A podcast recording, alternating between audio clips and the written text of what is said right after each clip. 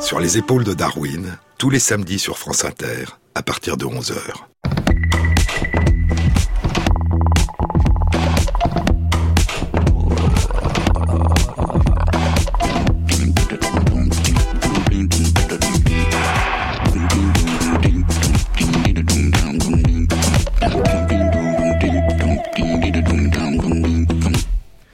Bonjour à tous. Sur les épaules de Darwin, sur les épaules des géants. Se tenir sur les épaules des géants et voir plus loin, voir dans l'invisible, à travers l'espace et à travers le temps. Découvrir la splendeur et l'extraordinaire diversité du monde vivant, sa luxuriance, son exubérance, sa plénitude, son merveilleux foisonnement. Tenter de distinguer ses voix les dialogues qui tissent la trame de ces innombrables interactions, les chants du soir dans nos campagnes, les chants des petites grenouilles arboricoles, vertes aux yeux d'or, les chants des rainettes. Rauques étaient les voix des rainettes le soir, là où l'eau du bassin coulant sans bruit brillait dans l'herbe. C'est le début d'un poème d'Yves Bonnefoy, intitulé Les Rainettes, le soir. Il y a les rainettes vertes de nos campagnes, mais à quoi reconnaît-on la fameuse grenouille bleue demande le poète Paul Fort. Nous vous en prions à genoux, bon forestier, dites-nous-le. À quoi reconnaît-on chez vous la fameuse grenouille bleue? À ce que les autres sont vertes, à ce qu'elle est pesante, alerte, à ce qu'elle fuit les canards ou se balance au nénuphar, à ce que sa voix est perlée, à ce qu'elle porte une houppe, à ce qu'elle rêve par troupes, en ménage ou bien isolée.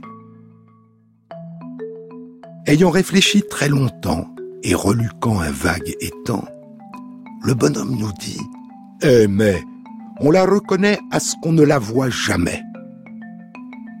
Tu mentais, forestier, dit le poète.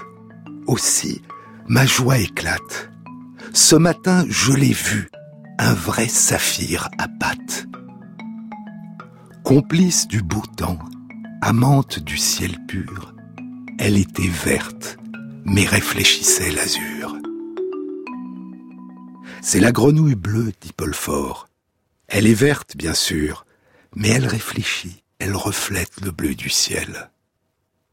Il n'y a pas de grenouille bleue, nous dit le poète, mais parfois, par très beau temps, par chance ou par un effet de l'imagination, on peut croire un instant l'avoir vue.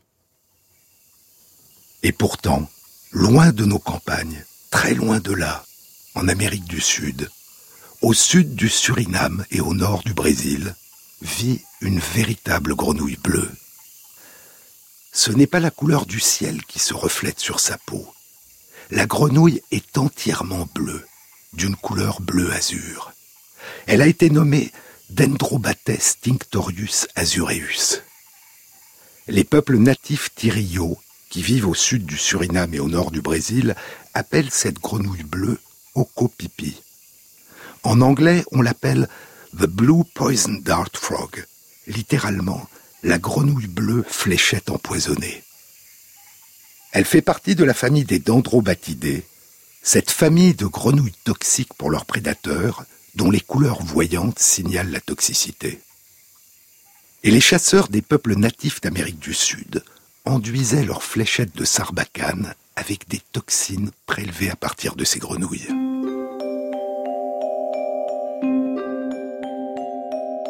Une grenouille bleue. Une vraie grenouille bleue, un vrai saphir à pattes, aurait dit Paul Fort s'il l'avait vu. Il y a en Amérique du Sud des grenouilles de toutes les couleurs, vertes ou brunes bien sûr, mais aussi rouges, oranges, jaunes, noires et bleues. Toute la palette des couleurs de l'arc-en-ciel. Et la plupart de ces grenouilles sont revêtues de différents assemblages de ces couleurs, des taches, des bandes, des stries, un véritable kaléidoscope. Mais il y a aussi, sur le sol jonché de feuilles des forêts tropicales du sud-est du Brésil, d'autres grenouilles parées d'une étrange couleur bleue. Une couleur bleue qu'on ne voit jamais, comme disait le forestier du poème. Une couleur bleue qui nous est invisible.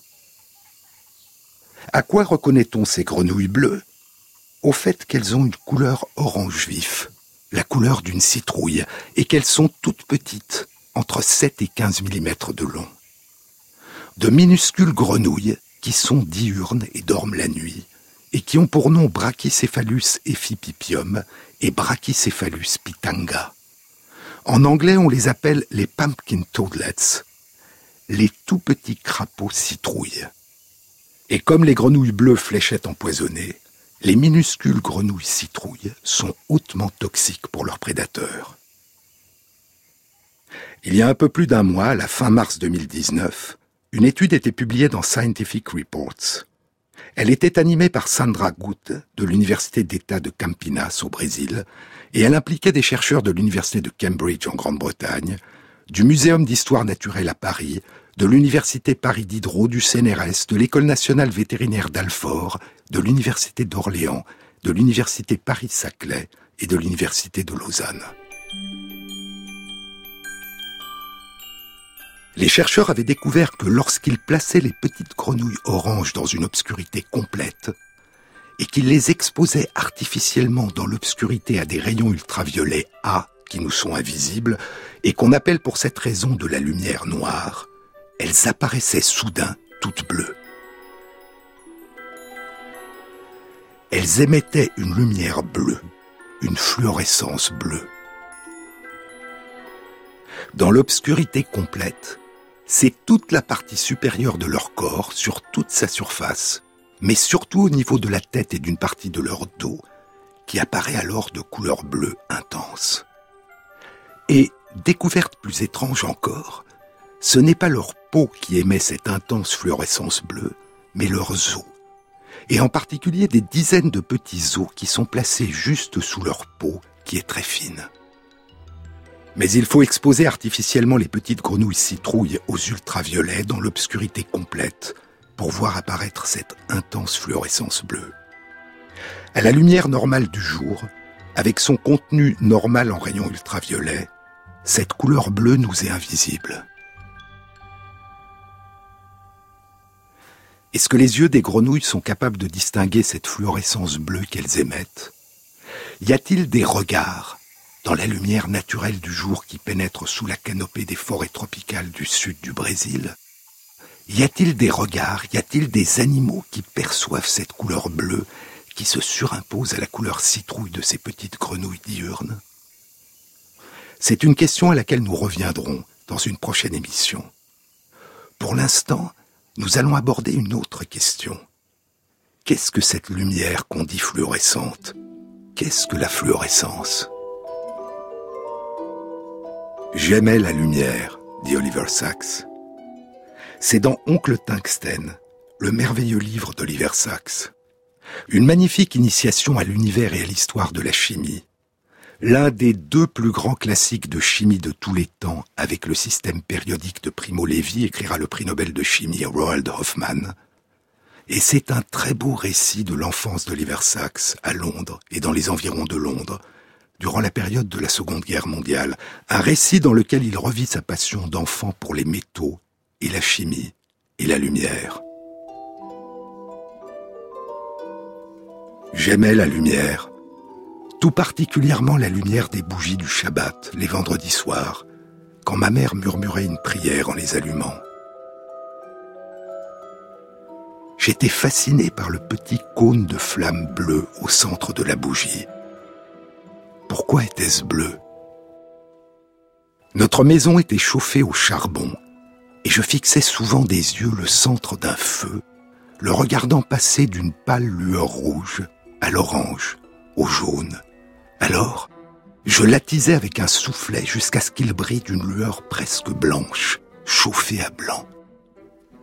Et je me demandais, si le feu devenait suffisamment brûlant, est-ce qu'il flamboierait d'une lueur bleue chauffé à bleu. Le soleil et les étoiles brûlaient-ils de la même façon? Pourquoi ne s'éteignaient-ils jamais? De quoi étaient-ils faits La lumière produite par les corps très chauds, le charbon ou le bois qui brûle, le métal en fusion, la lave des volcans et les étoiles, est une lumière produite par incandescence, du latin incandescere, chauffer, brûler, briller. Les hautes températures produisent des rayonnements thermiques, des rayonnements d'ondes électromagnétiques qui, à partir d'une température de 500 degrés Celsius, sont des ondes de lumière qui nous sont visibles. D'abord, elles ont une couleur rouge sombre, puis habituellement au fur et à mesure que la température s'élève, une couleur rouge plus claire, puis orange, puis jaune, puis blanche, puis bleue.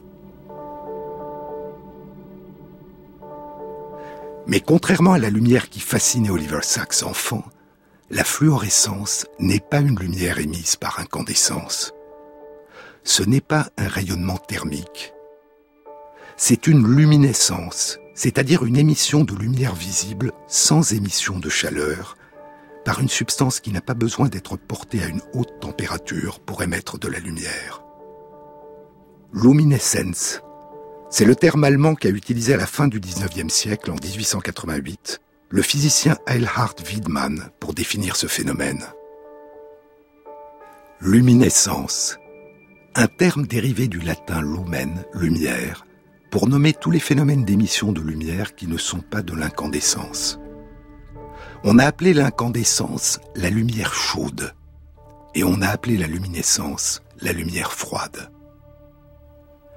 Tous les phénomènes d'émission de lumière par incandescence ont une même cause, l'élévation de la température d'une substance qui est portée à incandescence.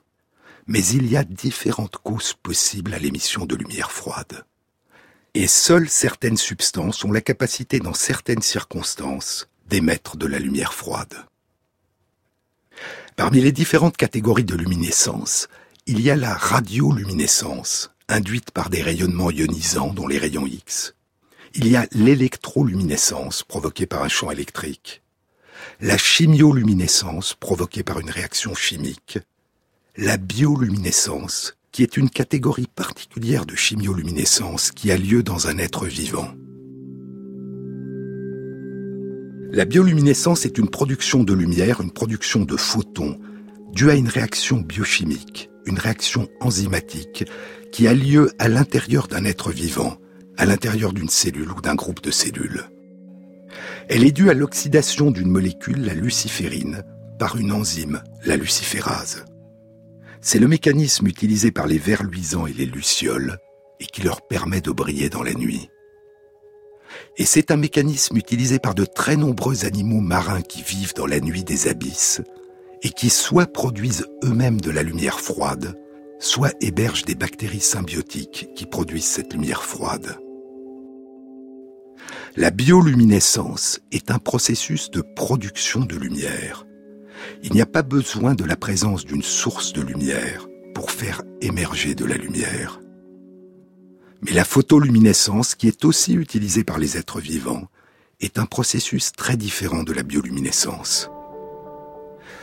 La photoluminescence a la particularité d'être une émission de lumière par une substance qui a au préalable été exposée à la lumière, une substance qui a au préalable absorbé de la lumière c'est une émission de photons par une substance qui a au préalable absorbé des photons.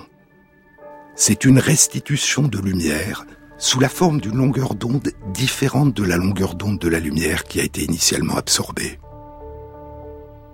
Il y a deux types différents de photoluminescence, la fluorescence et la phosphorescence. La phosphorescence, briller dans le noir, en l'absence de toute source de lumière mais seulement s'il y a eu auparavant exposition à la lumière. La phosphorescence a probablement été observée depuis la nuit des temps, mais la description la plus célèbre d'un phénomène de phosphorescence qui est demeuré longtemps mystérieux a été faite en 1603 par un alchimiste. Il était à la recherche de la pierre philosophale. Et pour en apprendre plus sur la phosphorescence, nous allons commencer par plonger dans l'univers mystérieux des alchimistes.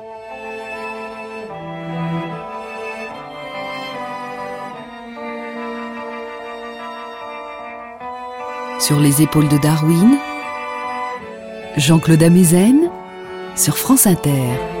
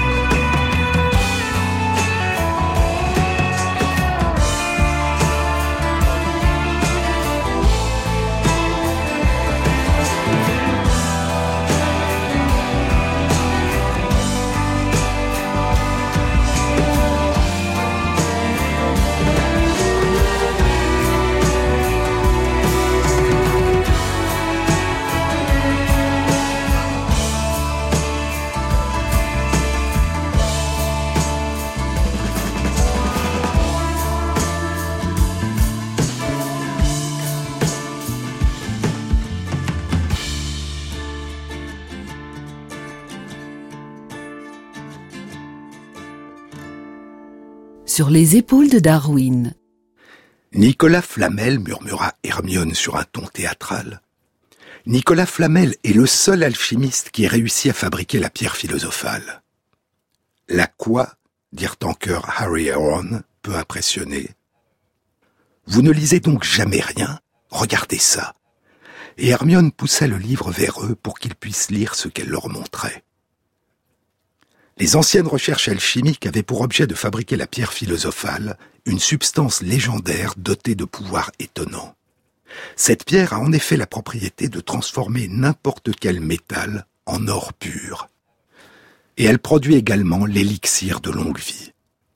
C'est dans le chapitre 13, intitulé Nicolas Flamel, du premier roman de John Rowling, Harry Potter à l'école des sorciers, le premier livre de la série des aventures du jeune sorcier, un livre dont le titre original en anglais est Harry Potter and the Philosopher's Stone, Harry Potter et la pierre philosophale.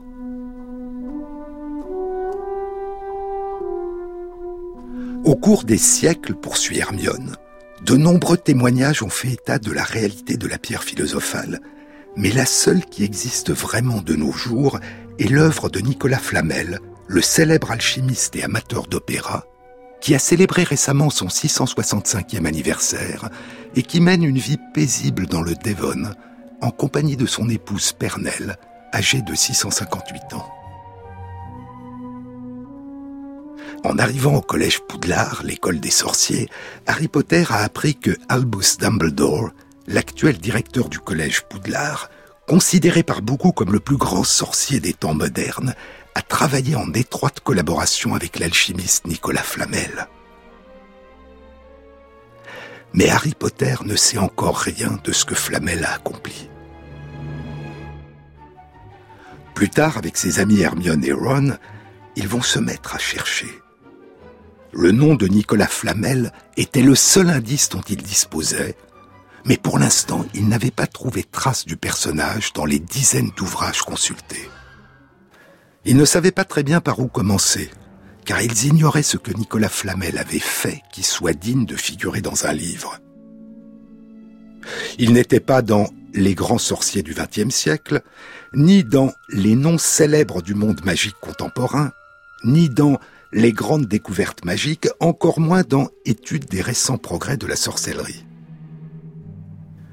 Il restait des milliers et des milliers de livres sur les étagères. Feuilleter tous ces volumes représentait une tâche immense, mais il n'avait pas renoncé pour autant. Plus tard, l'idée vint à Harry. La réserve de la bibliothèque qui leur interdite. Là, il pourrait lire autant qu'il voudrait il pourrait passer le temps qu'il faudrait pour découvrir qui était Nicolas Flamel. Il se mit en chemin en serrant la cape autour de lui, la cape d'invisibilité qui lui permet de passer inaperçu. Et Harry et ses amis Hermione et Ron découvriront non seulement qui était Flamel, mais aussi que la pierre philosophale est cachée dans le collège et que quelqu'un veut la voler.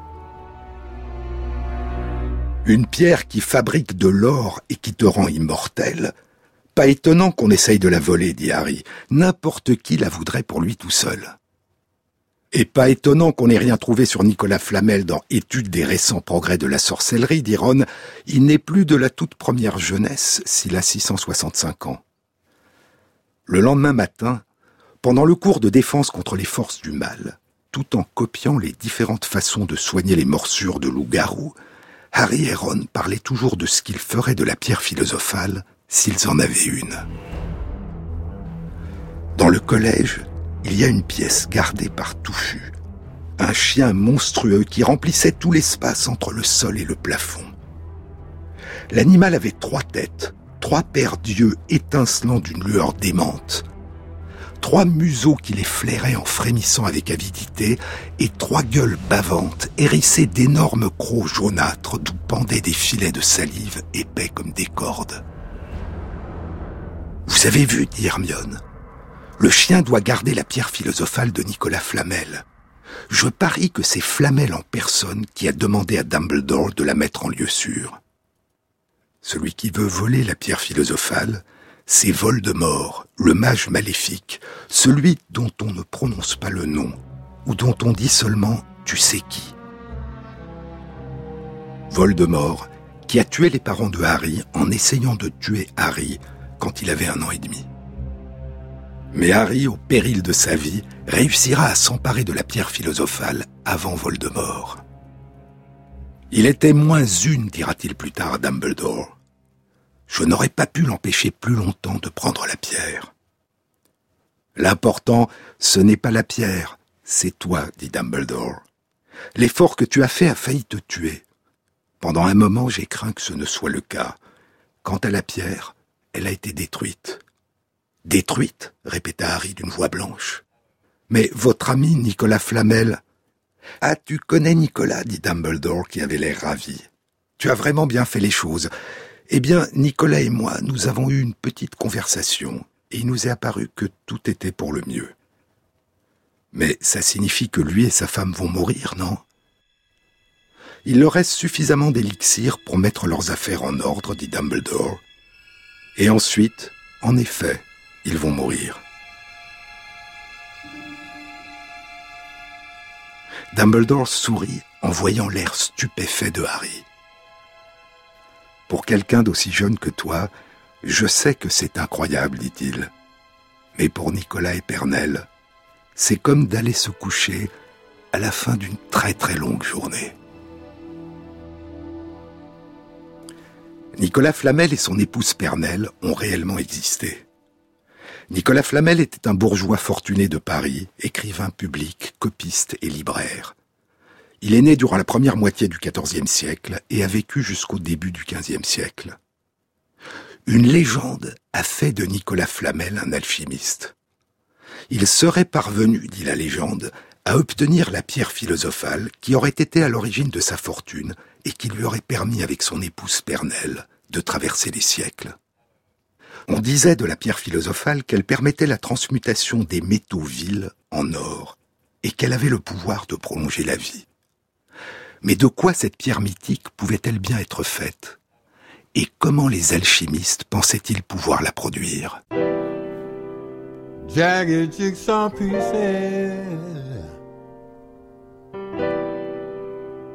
Tossed about the room. I saw my grandma sweeping up with her old straw broom. She didn't know what she was doing. she could hardly understand.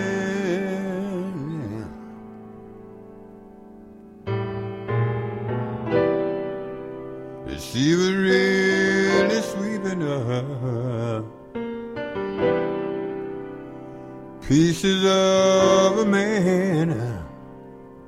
I saw my daddy meet the mailman. And I heard the mailman say, Now don't you take this letter too hard now, Jimmy. They've laid off nine others today. But he didn't know what he was saying. He could hardly understand.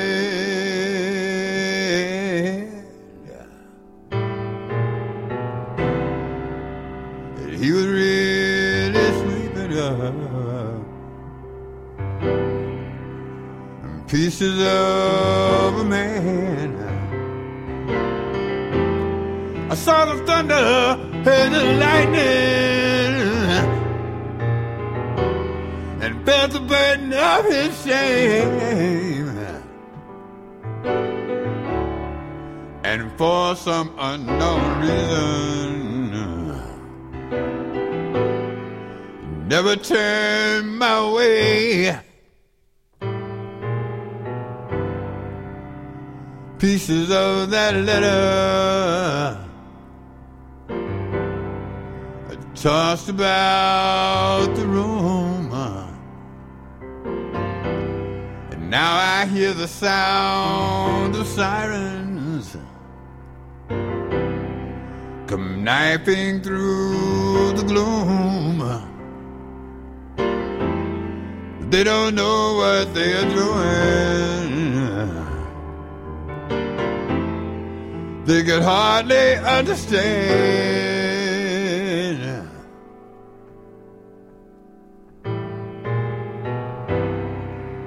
That they're only arresting pieces of a man saw him go to pieces. I saw him go to pieces. He was always such a good man. He was always such a good man. Yeah. saw him go to pieces. I saw him go to pieces. I saw him go to pieces. France Inter, Jean-Claude Amezen. La pierre philosophale ne pouvait être obtenue qu'en réalisant une succession d'opérations complexes que les initiés appelaient le magnum opus, le grand œuvre.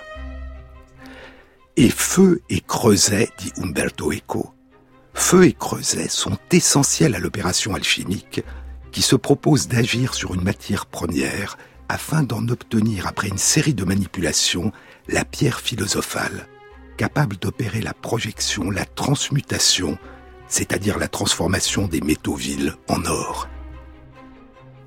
C'est dans un essai intitulé La flamme est belle, l'un des textes qu'Umberto Eco a lu chaque année durant 15 ans, à partir de 2001, durant la Milanesiana, le festival culturel de Milan, qui commence au début du mois de juin et se déroule jusqu'à la mi-juillet. Douze de ces textes ont été regroupés dans un livre qui a été publié en 2017, un an après sa mort, un livre qui a été intitulé Sur les épaules des géants. Peut-être, dit Umberto Eco en conclusion de l'essai qui ouvre le livre, peut-être que dans l'ombre rôdent déjà des géants dont nous ignorons tout encore, et qui sont prêts à s'asseoir sur les épaules des nains que nous sommes. Mais revenons à son essai intitulé La flamme est belle, et à l'opération alchimique. Les manipulations de la matière première, dit Eco, adviennent à travers trois phases, distinguées par la couleur que prend la matière au fur et à mesure, l'œuvre au noir, l'œuvre au blanc et l'œuvre au rouge. L'œuvre au noir prévoit une cuisson, et donc l'intervention du feu, et une décomposition de la matière. L'œuvre au blanc est un processus de sublimation ou de distillation. Et l'œuvre au rouge est le stade final, le rouge est la couleur solaire, et le soleil est souvent mis pour l'or, et vice-versa. L'instrument fondamental de la manipulation, c'est le four hermétique, athanor. Mais on utilise aussi des alambics, des vases, des mortiers, tous désignés par des noms symboliques, comme œuf philosophique, ventre maternel, chambre nuptiale, pélican, sphère, sépulcre, etc. Les substances fondamentales sont le soufre, le mercure et le sel. Mais les procédés ne sont jamais clairs, parce que le langage des alchimistes se fonde sur trois principes. Premièrement, comme l'objet de l'art est un secret maximal et indicible, le secret des secrets, une expression quelle qu'elle soit ne dit jamais ce qu'elle semble vouloir dire. N'importe quelle interprétation symbolique ne sera jamais l'interprétation définitive, car le secret sera toujours ailleurs. Et Eco cite ici le secret livre du très ancien philosophe Artéphus, qui aurait vécu au XIIe siècle de notre ère. Et toi, Fa, sot, niais, prétentieux, tu crois que nous enseignons clairement le secret des secrets? Prends-tu les paroles selon le son des mots? Sache certainement que toute personne qui prend les paroles des autres philosophes selon la signification vulgaire des mots ordinaires, déjà celui-là, ayant perdu le fil d'Ariane dans les détours du labyrinthe, erre totalement et destine sa fortune à la perdition. Deuxièmement, poursuit Echo, quand il semble qu'on parle de substances communes, or, argent, mercure, en fait on parle d'une autre chose, l'or ou le mercure du philosophe, qui n'ont rien à voir avec les métaux communs. Troisièmement, si aucun discours ne dit jamais ce qu'il semble dire, à l'inverse, tout discours parlera toujours du même secret. Comme le dit la Turba Philosophorum au XIIIe siècle, sachez que nous sommes tous d'accord, quoi que nous disions. L'un éclaire ce que l'autre a caché, et celui qui cherche vraiment peut tout trouver. Mais quand le feu intervient-il dans le processus alchimique demande encore Umberto Eco. Uniquement au cours de l'œuvre au noir, ou durant tout le grand œuvre, qui ne serait alors qu'une seule et même opération désignée en des termes différents. Et de quel feu s'agit-il puisque différents auteurs des traités parlent à la fois du feu de Perse, feu d'Égypte, feu des Indes, feu naturel, feu artificiel, feu de cendre, feu de sable, feu de limaille, feu de fusion, feu de flamme, feu contre nature, feu algire, feu azotique, feu céleste, feu corrosif, feu de la matière, feu de lion, feu de putréfaction, feu dragon. Le feu réchauffe toujours le four, du début jusqu'à l'œuvre rouge, poursuit Umberto Eco. Mais le terme feu ne serait-il pas aussi une métaphore pour la matière rouge qui apparaît au terme du processus alchimique? Donc, les alchimistes ont toujours travaillé avec le feu, et le feu est à la base de la pratique alchimiste. Et pourtant, c'est bien le feu qui constitue l'un des mystères alchimistes les plus impénétrables. Mais comme je n'ai jamais produit d'or, conclut Umberto Eco, comme je n'ai jamais produit d'or, je suis incapable de donner une réponse à ce problème. Mais il n'y avait pas que le mystère du feu. Il y avait aussi le mystère même de la transmutation. Que pouvait signifier cette notion de transmutation? Et qu'est-ce qui se transmutait, se transformait, se métamorphosait? La première opération du magnum opus était l'opus nigrum, l'œuvre au noir. C'est le titre d'un des plus beaux livres de Marguerite Yourcenar.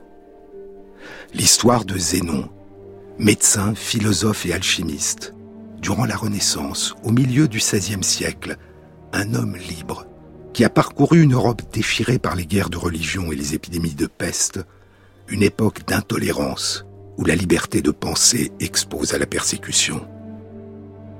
La formule l'œuvre au noir, dit Yourcenar dans les carnets où elle commente l'écriture de son roman, la formule l'œuvre au noir, donnée comme titre au présent livre, désigne dans les traités alchimiques la phase de séparation et de dissolution de la substance qui était, dit-on, la part la plus difficile du grand œuvre mais on discute encore pour savoir si cette expression s'appliquait à d'audacieuses expériences sur la matière elle-même, ou si elle s'entendait symboliquement des épreuves de l'esprit qui se libéraient des routines et des préjugés.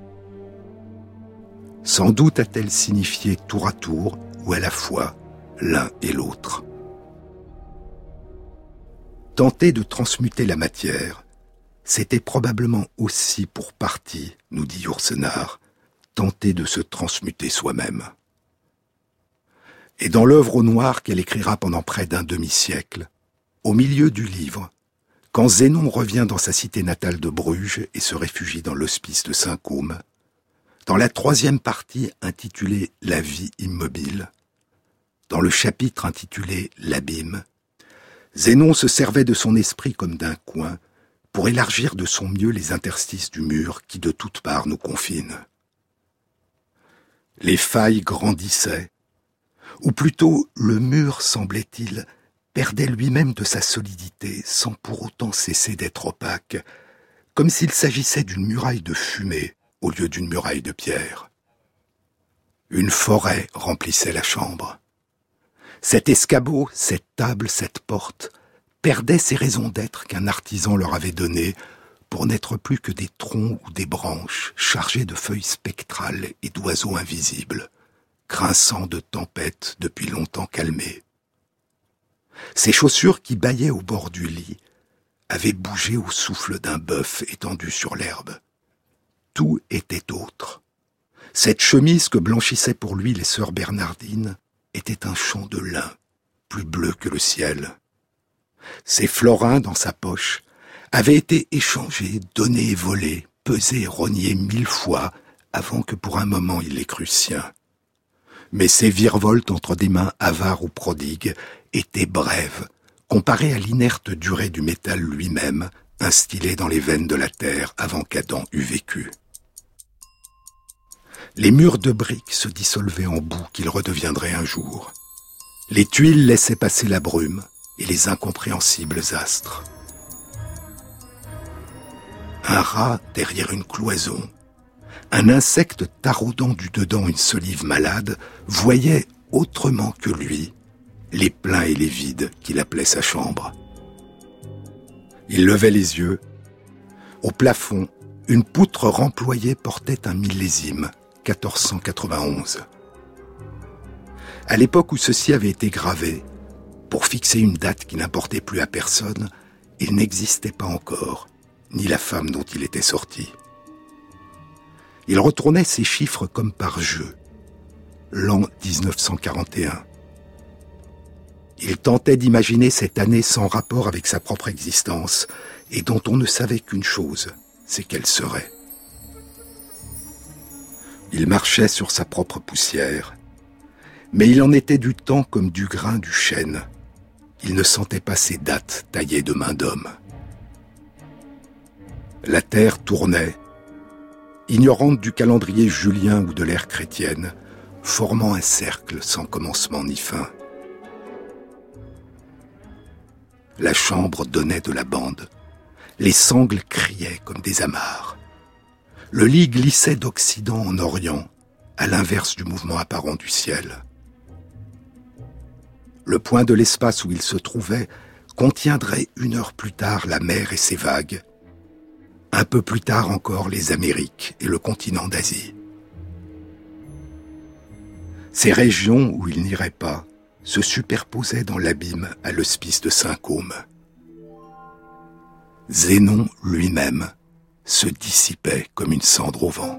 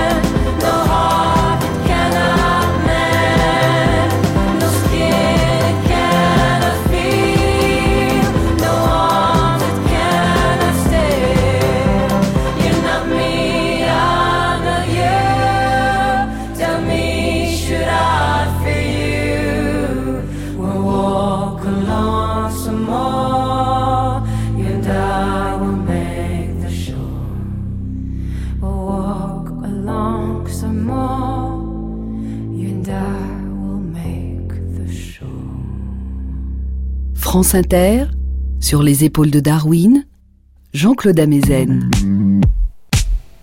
Se désincarner pour pouvoir se réincarner, écrit Marguerite Yourcenar dans ses carnets de notes de l'œuvre noire. Montrer combien lentement et irréversiblement un esprit s'aperçoit de l'étrangeté des choses. Et dans le livre, dans l'œuvre noire, Solwe et coagula, dissout et coagule.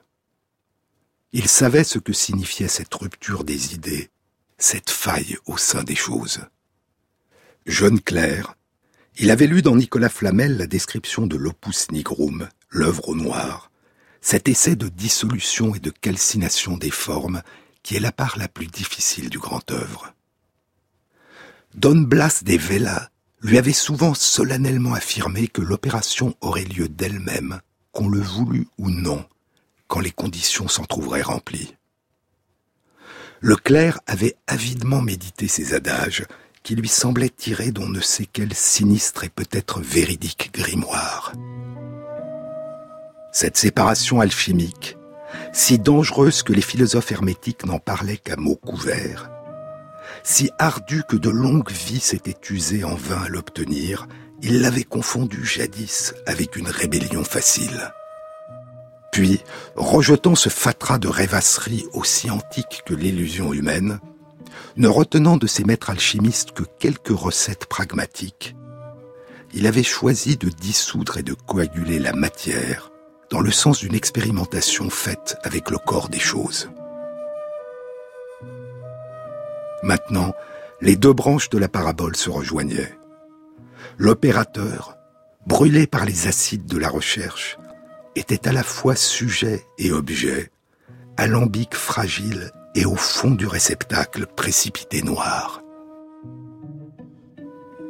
L'expérience qu'on avait cru pouvoir confiner à l'officine s'était étendue à tout. S'ensuivait-il que les phases subséquentes de l'aventure alchimique fussent autre chose que des songes? Et qu'un jour il connaîtrait aussi la pureté ascétique de l'œuvre au blanc, puis le triomphe conjugué de l'esprit et des sens qui caractérise l'œuvre au rouge. Du fond de la lézarde naissait une chimère. Il disait oui par audace, comme autrefois par audace il avait dit non. Il s'arrêtait soudain, tirant violemment sur ses propres rênes. La première phase de l'œuvre avait demandé toute sa vie. Le temps et les forces manquaient pour aller plus loin, à supposer qu'il y eût une route, et que par cette route un homme pût passer. Quand le roman s'achève, nous sommes dans la cité de Bruges, en l'an 1569. Nous allons maintenant quitter la Flandre et nous déplacer à mille kilomètres au sud-est de là, au nord de l'Italie, dans la cité de Bologne.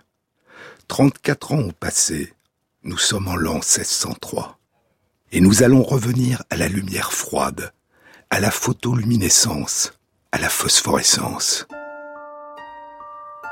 À la découverte du premier matériau photoluminescent, de la première substance phosphorescente préparée de façon artificielle, qui est longtemps demeurée mystérieuse. Vincenzo Cacciarolo est alchimiste alchimiste amateur. De profession, il est savetier, cordonnier. Mais il est passionné par les mystères de l'alchimie.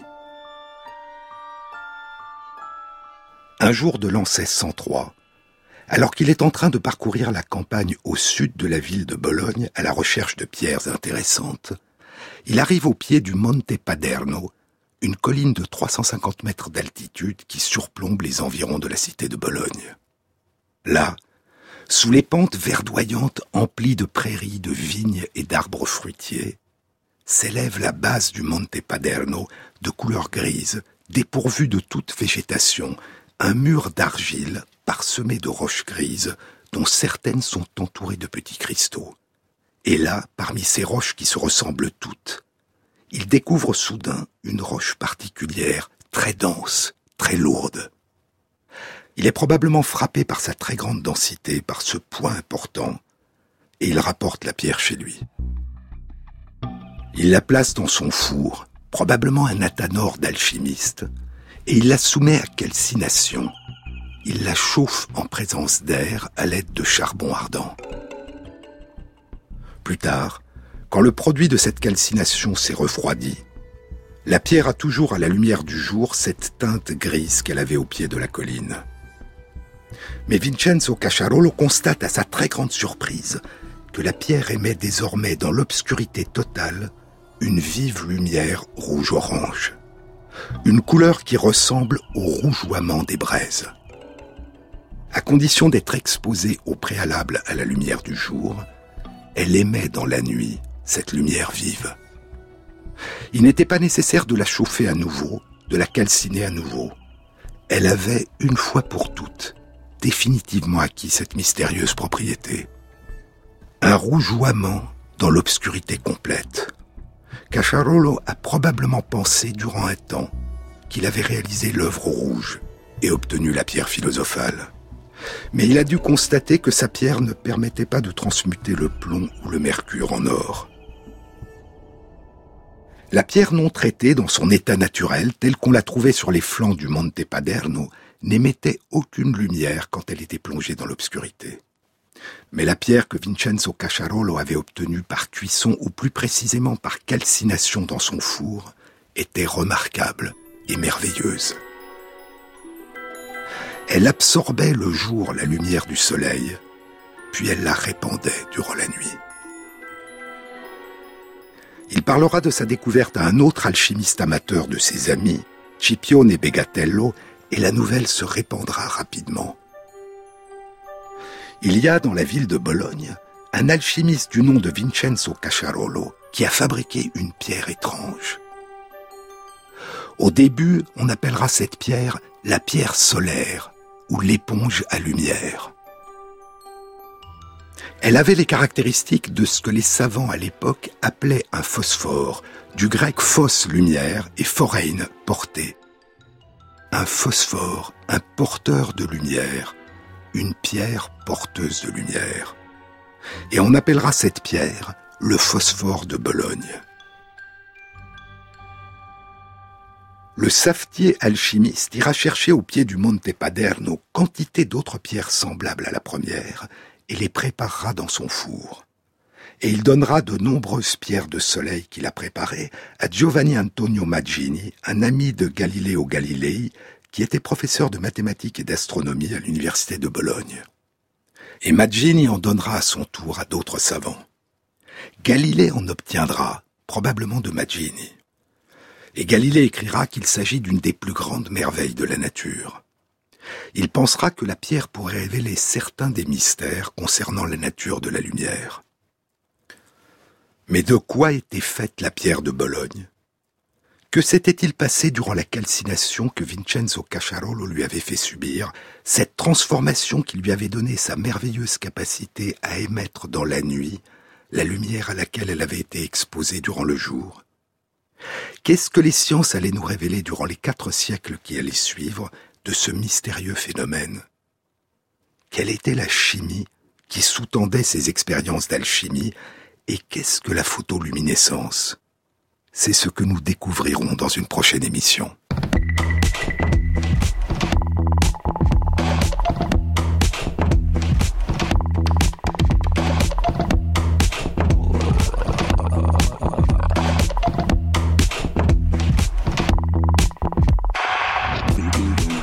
Cette émission a été réalisée par Christophe Imbert avec à la prise de son Maxime Ingrand et Jean-Baptiste Audibert pour le choix des chansons.